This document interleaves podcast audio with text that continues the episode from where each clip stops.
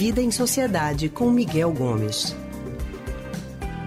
E nós já estamos ao telefone com Miguel Gomes, que é historiador, psicólogo e psicanalista do Centro de Pesquisa em Psicanálise e Linguagem, CPPL. Hoje, Miguel vai falar com a gente sobre o convívio mais intenso entre vizinhos durante o isolamento social. Miguel, muito boa tarde para você. Olá, boa tarde, Anne. Boa tarde, Leandro. Boa tarde todo mundo que está nos ouvindo. Boa tarde para você também, Miguel. Seja bem-vindo mais uma vez aqui no Rádio Livre. De repente, tem muita gente em casa e está acontecendo um fenômeno estranhamente novo.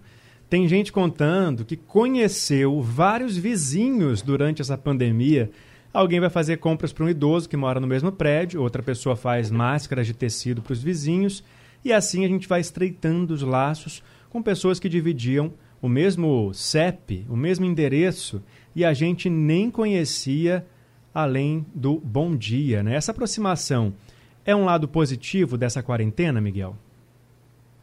Sem dúvida, né? Que qualquer tipo de gere esse contato mais íntimo e, sobretudo, um contato solitário, a gente pode tomar isso como sendo um, um dado positivo, né? De toda essa situação que a gente vem vivendo, né? Um grande sociólogo, Bruno Latour, ele escreveu um texto ainda no começo da, da pandemia, né, na época que a França ainda estava com os casos subindo e tal, ele colocando como uma das possibilidades né, que ele vislumbrava para a saída da pandemia era justamente um aumento na solidariedade entre as pessoas. Né, como se essa situação em que a gente viu e a gente continua vendo no nosso caso aqui é, é, reféns de alguma forma da natureza, porque o vírus é um dado da natureza, ele surge na natureza, né? ele não, ao contrário do que se diz, ainda não há nenhuma prova e dificilmente isso vai ser provado, porque provavelmente é algo natural mesmo, porque isso é a primeira vez que acontece. O vírus, ele apareceu na natureza, então ele, é, é assim, é a natureza dizendo para a gente que a gente é refém dela né? Essa ilusão de que a gente domina E que a, a gente faz parte dela, né, também. Isso, é uma ilusão que o ser humano nutriu que a gente dominava a natureza. A gente não domina, né? A gente faz parte, a gente está lá no meio, né? Ela não está preocupada com a gente, não. Ela tem uma vida própria. E a gente é que a gente é tem que se preocupar. dela.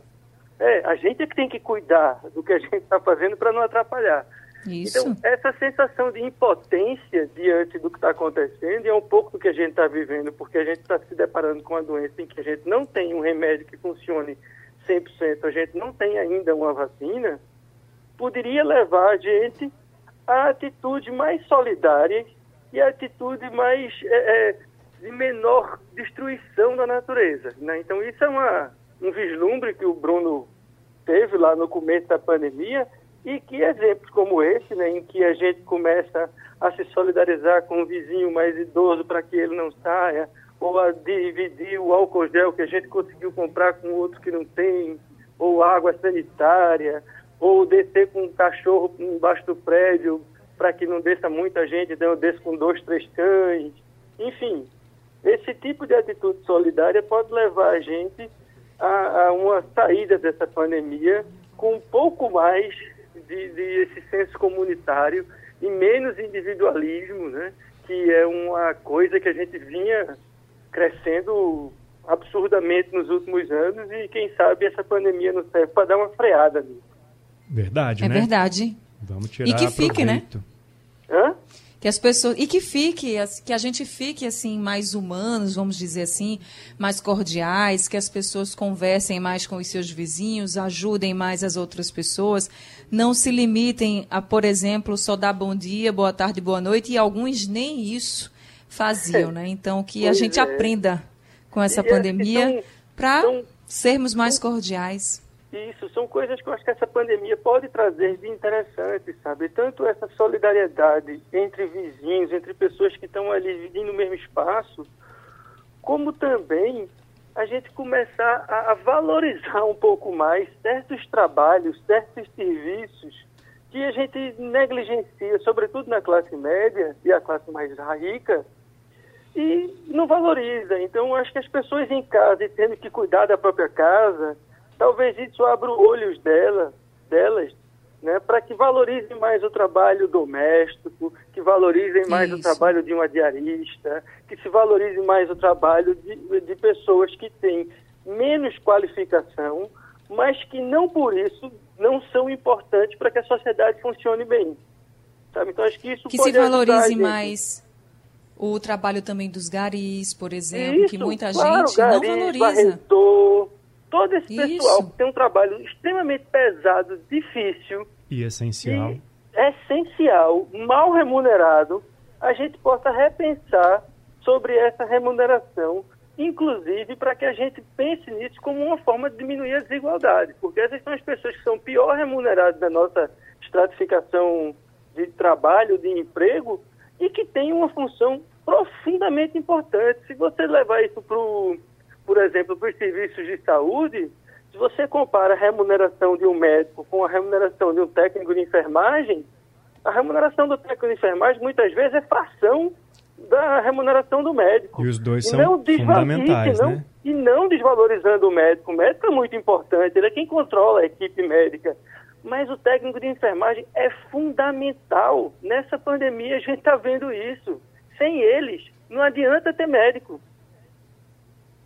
Pois é, Miguel. Verdade. Tomara que a gente aprenda de uma vez por todas todos esses valores, né? Que a gente não precise passar por tanta dificuldade para isso entrar na nossa cabeça de uma vez. e que todas. a gente aprenda de uma vez por todas também que dependemos uns dos outros. Não adianta querer viver sozinho no mundo, você vai depender de alguém para alguma coisa. Então é. valorize as pessoas. Isso, isso, pode ser um tema de uma próxima Pronto. coluna, pô. É exatamente. Porque a gente não vive sozinho. É isso, Miguel. Obrigada, viu, por conversar com a gente. Até semana que vem. Até, Anne, até Leandro. Um Valeu. abraço a todos os ouvintes e até a semana que vem, com mais uma semana em casa. Valeu, Miguel. Obrigado mais uma vez. Acabamos de conversar com Miguel Gomes, que é historiador, psicólogo e psicanalista do Centro de Pesquisa em Psicanálise e Linguagem, CPPL. E lembrando que você encontra as nossas colunas e o consultório do Rádio Livre em nosso site e também nos principais aplicativos de podcast Spotify, Google e Apple Podcast.